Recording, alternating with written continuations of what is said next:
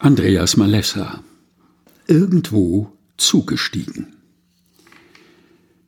Worüber reden Menschen auf dem Heimweg von einer Riesenenttäuschung? Nachdem ein hart erkämpftes Ziel verfehlt wurde, ein lang gehegter Traum geplatzt ist. Martina Voss-Tecklenburg auf dem Heimflug von Sydney im August 2023 oder Hansi Flick, als er von der WM in Katar zurückkam, in der Gruppenphase rausgeflogen. Deutschland, die Fußballnation, blamabel. Wahrscheinlich reden Enttäuschte erstmal und am liebsten über gar nichts. Die Grübelschleife im Hirn dröhnt ja laut genug. Drei Jahre Lebenszeit, Hirnschmalz und Herzenshoffnung, Geld und Geduld investiert und als keine himmlischen Heerscharen durch die Wolkendecke brachen, um ihren Meister, Mentor, Messias in letzter Sekunde doch noch vom Kreuz zu retten, wussten beide, die ganze Chose mit dem Reich Gottes und einer gerechten Welt und so. Hm, für die Katz. Aus die Maus. Er ist tot und mit ihm die sinnstiftenden Ziele und Aufgaben ihres erhofften Lebens. Ob zwei Stunden Fußweg von Jerusalem nach Emma aus oder zwei Stunden Sitzweg im Regionalzug von da hinten nach hier drüben. Aus selbstquälerischen inneren Monologen, die Fahrgäste einander entgegenschweigen, könnten schmerzlindernde Dialoge werden.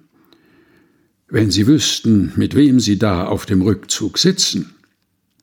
Die junge Frau kommt von einem blöd gelaufenen Bewerbungsgespräch.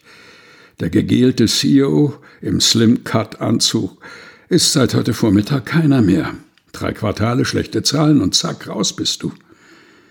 Die Asylbewerberin dreht einen Bescheid vom Ausländeramt in den Händen, der nichts Gutes verheißt. Die Hochbetagte mit der Betonföhnfrisur war zum Kaffeetrinken bei ihrer Freundin auf der Onkologie. Sehenden Auges sitzen sie da in der Bahn und können sich keinen Reim machen auf die Verheißungen von gestern. Bei dem Fachkräftemangel und in deinem Alter kriegst du den Job 100 pro. Dich zu feuern wäre viel zu teuer. In dein kaputtes Herkunftsland wird niemand abgeschoben, niemals. Das aktuelle MRT zeigt keine neuen Metastasen. Aber weil sie aneinander vorbei aus dem Fenster und ins Handy gucken, von dem ihre Augen gehalten werden, deshalb schweigen sie und sind ungehalten. Erzeugen die sprichwörtlich dicke Luft. Enttäuschung, Ärger, Misstrauen, latent gereizte Traurigkeit. Angeblich mit Händen zu greifen. Wäre sie das? Könnte man sie entsorgen, könnte lüften, Luft holen. Aufatmen.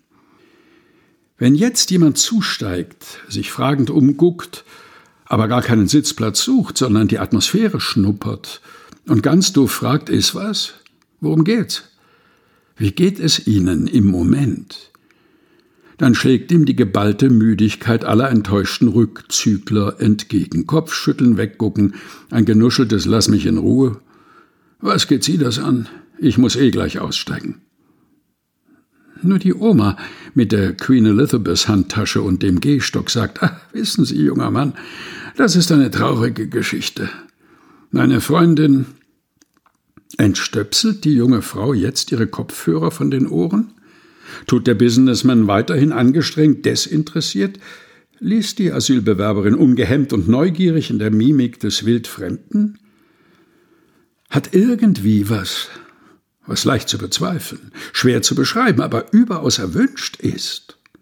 Ausstrahlung. Eine Art quicklebendige Zuversicht. Als der Zug zum Halten kommt, sind die Frustrierten, tja, irritiert beeindruckt. Wer war das denn jetzt? Dieser Mitfahrer? Andreas Malessa irgendwo zugestiegen. Gelesen von Helga Heinold. Aus dem Buch Komm rüber, sieben Wochen ohne Alleingänge, dem diesjährigen Fastenbegleiter, erschienen in der Edition Chrismon.